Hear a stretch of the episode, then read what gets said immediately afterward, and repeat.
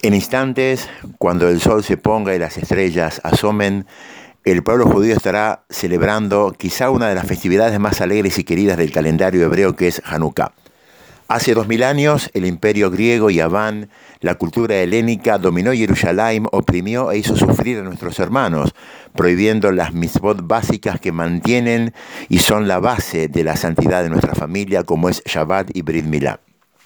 Ante tal profanación, se levantaron los macabeos, Koanim, Rabanim, personas espirituales, y decidieron entregar su vida con tal de mantener viva la llama de la espiritualidad, de la identidad judía. Así lo hicieron con la ayuda divina y en forma insólita derrotaron al imperio griego que venía de derrotar a los persas, como veremos en los textos de nuestra tefilá, los pocos derrotaron a los muchos y los débiles a los fuertes, en una situación totalmente milagrosa e incomprensible. No solamente esto, sino que luego ingresaron en el Beit HaMikdash, el segundo Beit HaMikdash que estaba eh, ocupado por imágenes y estaba profanado, y lo reinauguraron, Hanukkah Mizbeach, encendiendo la menorá, y encontraron un pequeño pack, un pequeño pocillo de aceite puro con el sello del Cohen Gadol que iba a alcanzar para un día y milagrosamente, como todos sabemos, duró ocho días. Preguntan nuestros sabios, ¿cuál fue la grandeza de los macabeos? ¿Dónde está escondido el éxito de los macabeos? Cómo Dios ayudó y por qué Dios ayudó en una situación tan particular. Para entender esto tenemos que remitirnos a una situación que pasó muchos años antes, cuando el faraón Ramsés II durante la esclavitud en Egipto decretó la muerte de los varoncitos, entonces había una pareja, que era la pareja de Rabanim en, en, Misraim, que eran Yochebed y Ambram, del Shevet Levi. Amram decide separarse de su esposa y es copiado por todo el pueblo, ya que ellos con lógica piensan, ¿para qué vamos a tener hijos si esta persona malvada va a, arrojarlas, va a arrojarlos al río Nilo? Ante esa situación se detiene el índice de natalidad en forma abrupta y ante esa situación se presenta delante de Amram y Ojebed su hija, llamada Miriam la famosa profetisa Miriam, que en esa época tenía no más de seis años.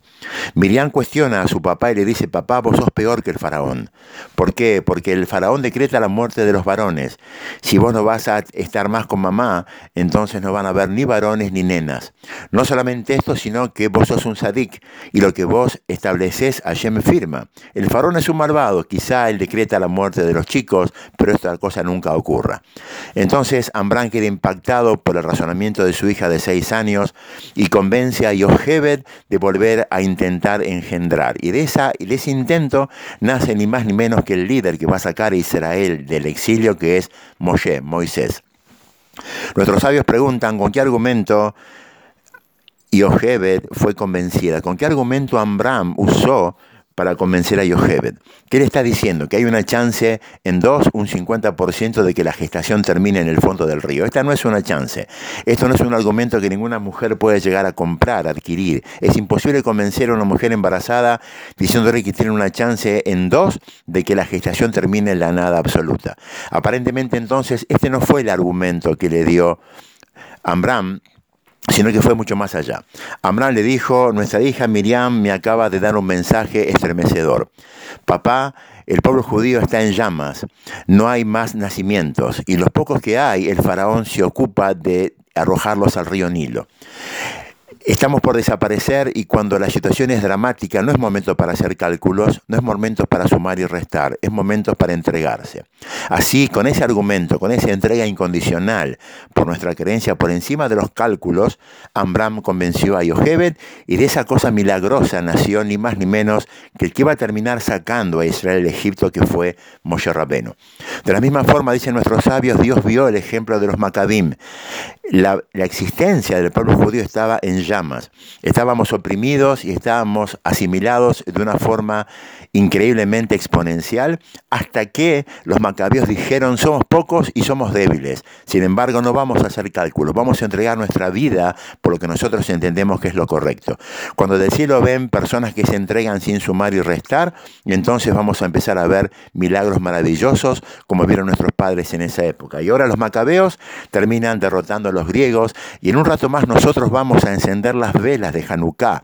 Vamos a iluminar nuestras casas y nuestras almas gracias al ejemplo de personas que dieron su vida por lo que ellos creían que era correcto sin hacer cálculos. La construcción de nuestro Yadud muchas veces exige que no sumemos y restemos, sino que nos entreguemos de corazón por lo que nosotros sentimos que es la verdad absoluta. Hanukkah Sameach para todos.